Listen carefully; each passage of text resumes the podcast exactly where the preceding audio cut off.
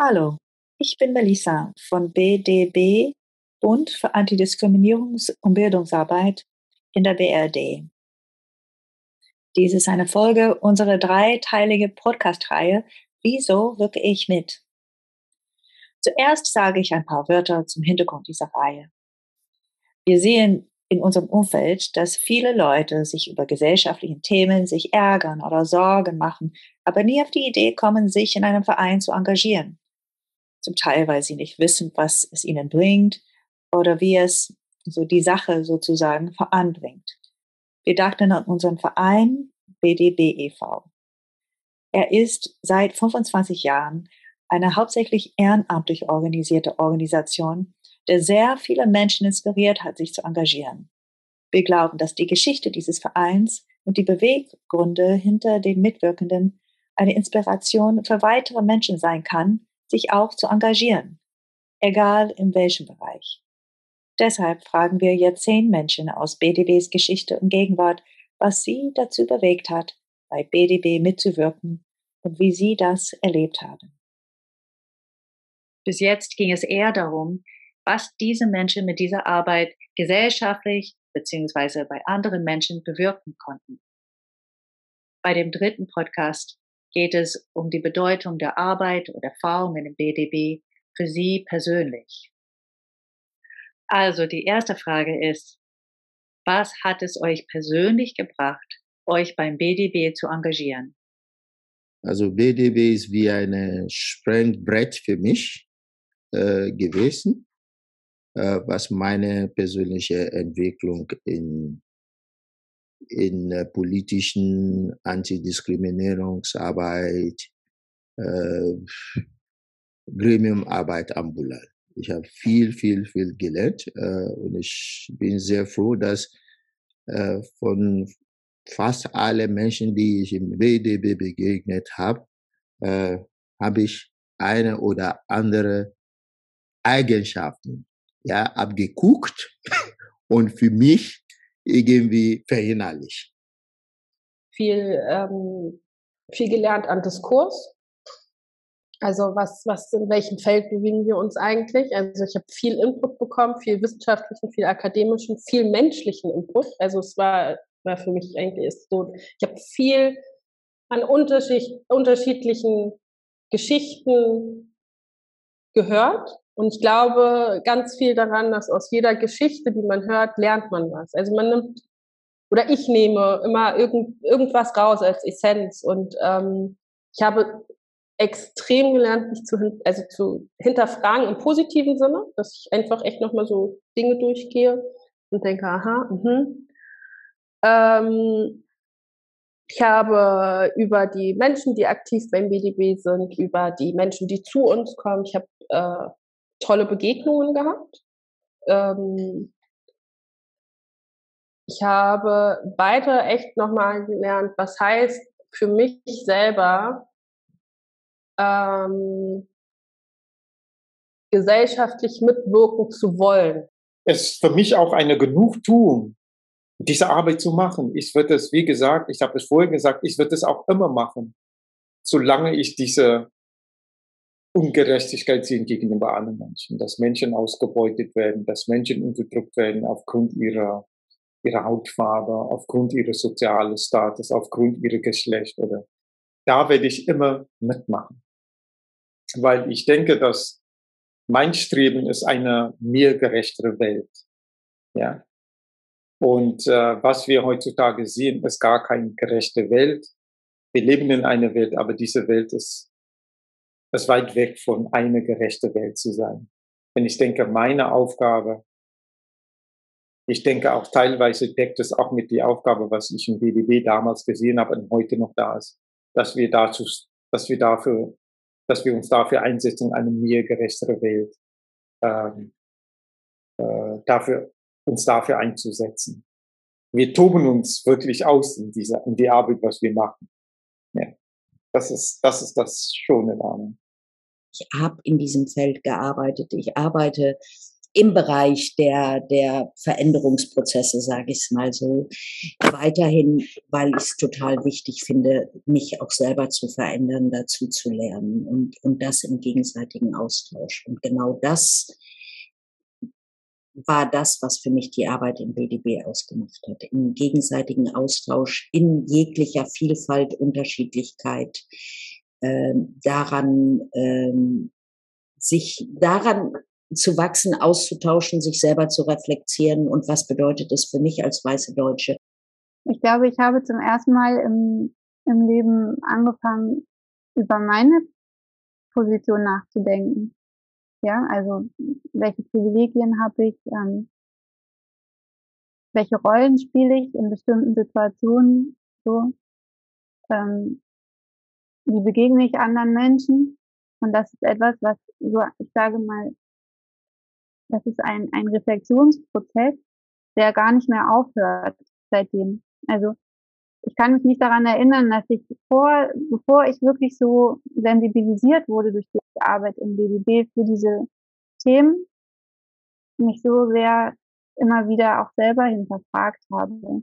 Und das ist etwas, was, was einfach bleibt, was man nicht ausschalten kann, wenn man erstmal also damit angefangen hat, glaube ich. Und das ist etwas, was auch in allen Lebensbereichen weiterhin eine Rolle spielt. Ja, also wie erziehe ich meine Kinder? Mit welchem Spielzeug spielen sie?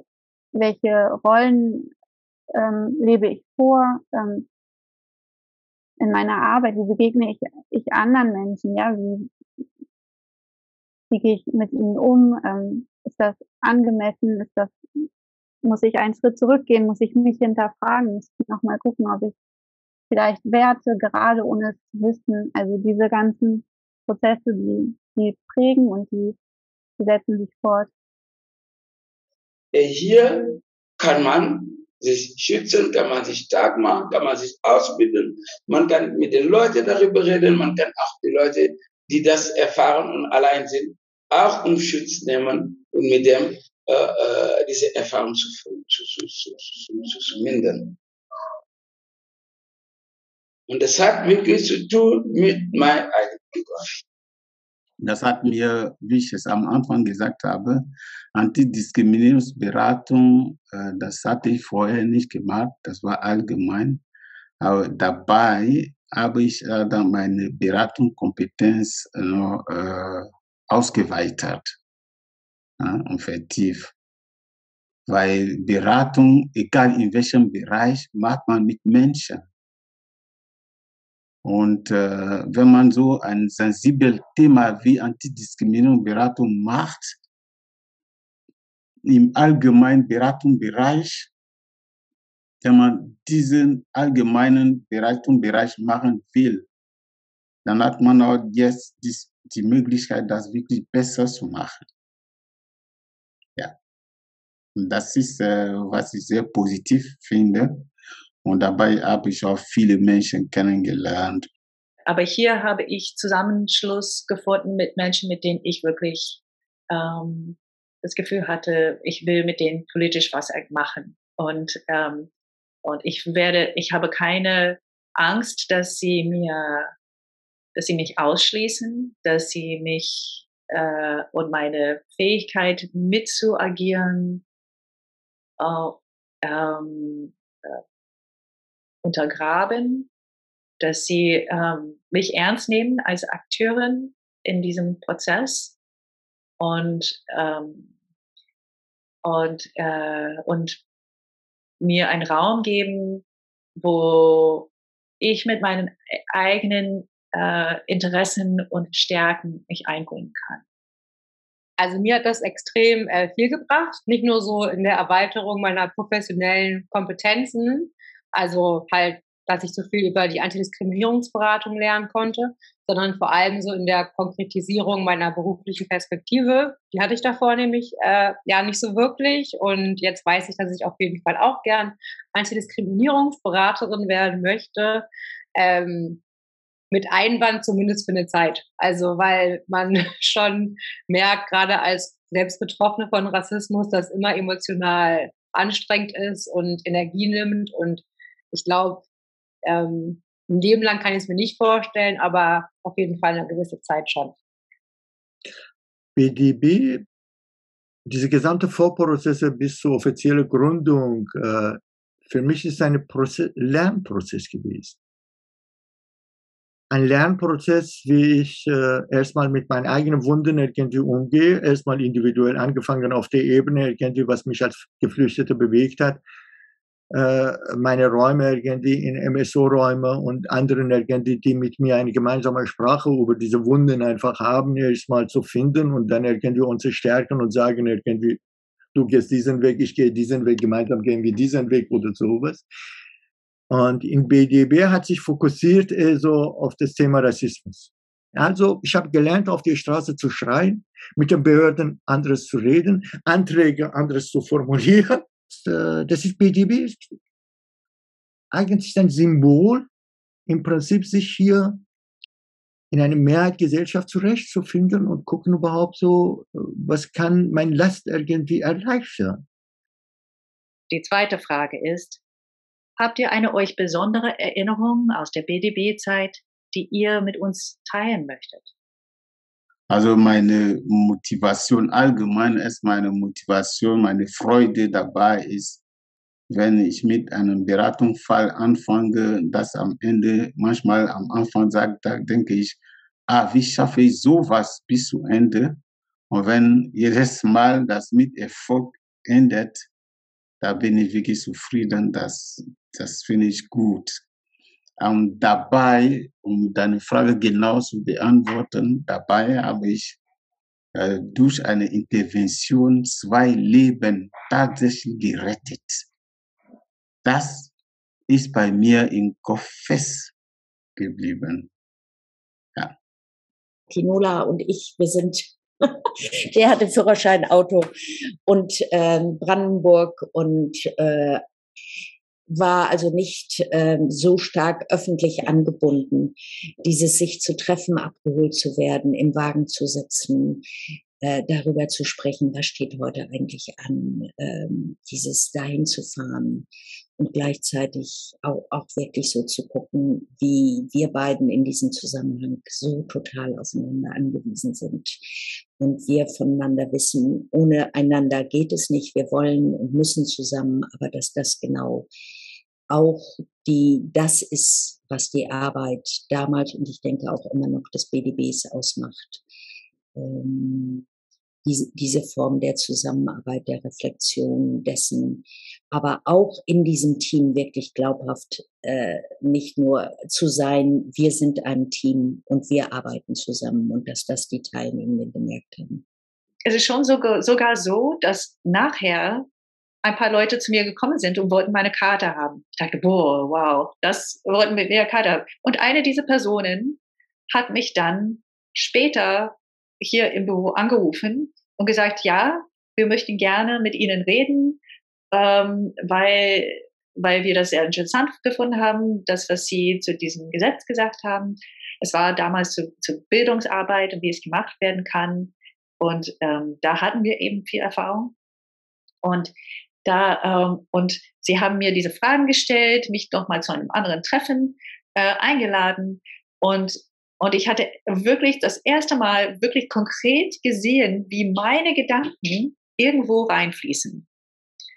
Und das war für mich eine sehr wichtige ähm, Erfahrung, weil ähm, erstens habe ich auch gesehen, dass auch andere Leute natürlich über das gleiche Thema innerhalb von diesem Gesetz auch ein, Meinungen hatten. Das war auch gut, auch von ihnen zu lernen. Und ähm, aber auch zu merken, dass, dass ich als Normalsterbliche auch gehört werden kann. Und äh, was äh, ja, große Freude angeht, ist, äh, als wir unsere Tagungs-, Klausurtagung irgendwo in einem Pemper hatten. Wir haben so viel Spaß gehabt äh, diese Wochenende, dass ich äh, auch meinen Kollegen von anderer Seite kenn kennengelernt habe. Also nicht Arbeit, Arbeit, Arbeit, Arbeit, sondern auch.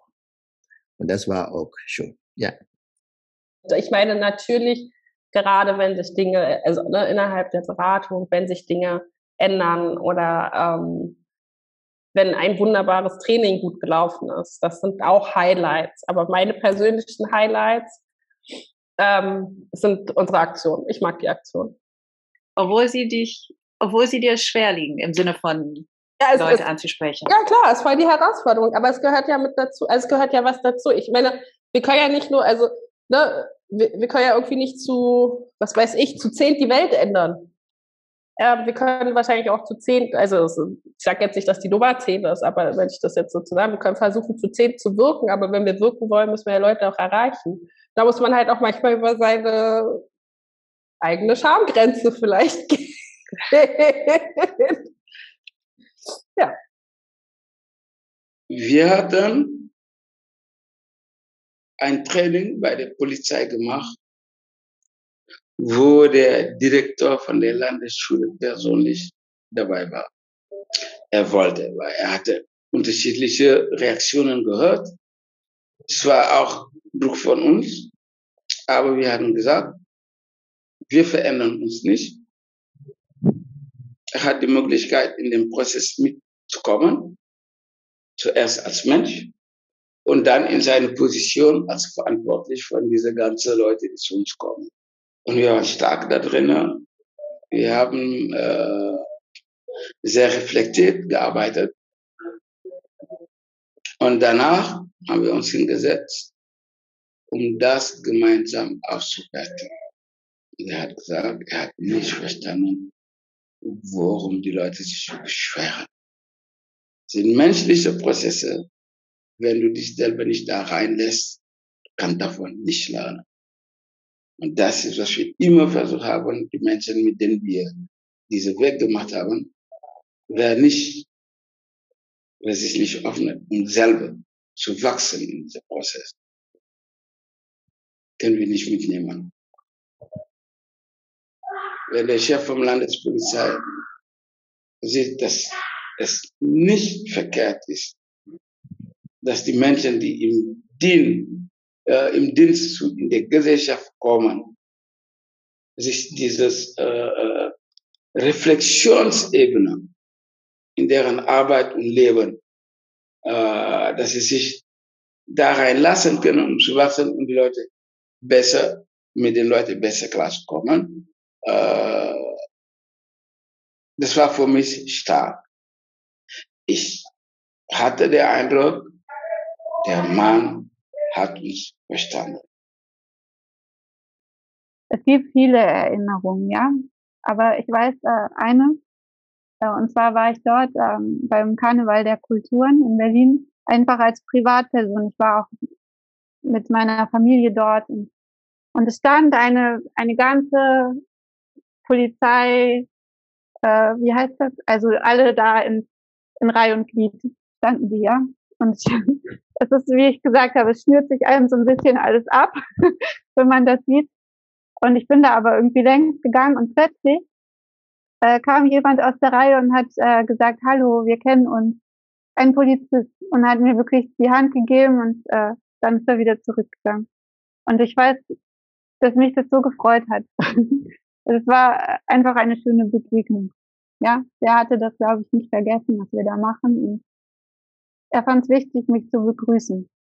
Was ich total schön fand, waren diese Multiplikatoren in den Workshops. Also die Workshops, die der BDB gegeben hat für andere schwarze Menschen, die in Deutschland verteilt leben und vor Ort nicht so eine ja, äh, große Beratungslandschaft haben, wie wir es in Berlin haben. Ähm, da ist einfach Not und Mangel und viele Menschen, die Rassismus erleben, zum Beispiel in Sachsen, wissen nicht genau wohin vielleicht und Deshalb ähm, gab es eben so Workshops und ich fand es total schön, erstmal mit anderen schwarzen Menschen in Austausch zu kommen, weil das mir in meiner Vergangenheit total gefehlt hat irgendwie und auch zu erfahren, dass man Erfahrungen teilt in Bezug auf Rassismus, aber eben auch nicht alle. Und dass Lebensrealitäten schon sehr verschieden sind und dass ähm, die Erfahrungen, die ich als Sozialisierte ähm, nicht die gleichen sind wie von jemandem, der vielleicht gerade aus Ghana gekommen ist oder so, dass man da auch differenzieren muss. Äh, das habe ich auf jeden Fall mitnehmen können und fand ich auch sehr wertvoll. Wir hatten eine ältere Herr gehabt. Der kam immer alle drei Monate kam er zu uns äh, in der Beratung. Und er kam nur in der Beratung, nur um zu sprechen. Der wollte nur mit jemand sprechen. Nach einer 20 Minuten oder eine halbe Stunde sagte er, jetzt fühle ich mich besser, jetzt kann ich gehen. Und das hat er immer so alle drei Monate oder alle vier Monate kam er. Und das ist, und das war für mich schon, und ich meine, da, da aus habe ich mich immer vorgestellt, BDB oder unser Beratungsraum oder unsere Räume muss auch Orte sein, wo Menschen nur hinkommen können und nur reden, wenn, wenn er oder sie reden wollen. Und wir können nur dort sitzen und zuhören. Ja. Und das ist diese, und das ist auch noch so meine, eine Hoffnung, was ich hege für BDB, dass wir immer ein offener Ort sein sollen, wo Menschen hinkommen können. BDB ist ein Symbol für einen Prozess, der im Prinzip im MSO-Bereich irgendwie von Multikulti-Debatte bis zu ähm, Diversität, bis zu Antidiskriminierungsgesetz, bis äh, in verschiedenen Ebenen irgendwie BDB hat reagiert, agiert und BDB dann hat Anfang, weil, weil so eine MSO-Wurzel hatte und diese Phasen irgendwie sich angepasst habe, trotz aller Widersprüche. Und äh, wenn diese Geschichte erstmal so bleibt für die Generationen, die dann kommen und sagen irgendwie, wie kann eine Organisation von 25 Jahren irgendwie auf die Beine zu bleiben? Und aber auch große Teile irgendwie ohne, Fördergelder. Und was, steckt eigentlich dahinter? Und wie ist mit diesem Kraft gekommen irgendwie? Das gibt Menschen irgendwie, die diese Kraft irgendwie vorwärts immer noch bewegen. Und heute sitzt ihr da und das freut mich. Das, das, das wir so einfach über 25 Jahre einfach reden. Verstehst du? Das, das ist eine Geschichte so in, in diesem Land. Das, äh, das ist eine deutsche Geschichte. Wir reden ungefähr von vielleicht 50, 60, 70 Personen, die gekommen und gegangen sind und in verschiedene Positionen erstmal zu reden. Und aber 25 Jahre eine Organisationsleben, das ist alle Achtung. Ich kann nicht in Worte fassen. Ich gratuliere einfach dieser Gesellschaft, dass es sowas gibt. Also vielen Dank nochmal von uns an diese Menschen für das, was sie mit Herz, Kopf und Seele bei uns geleistet und gegeben haben. Und vielen Dank an euch, liebe Zuhörer und Zuhörerinnen, fürs Dabeisein. Äh, alles Gute. Bleibt ihr gesund einfach. Ja? Tschüss.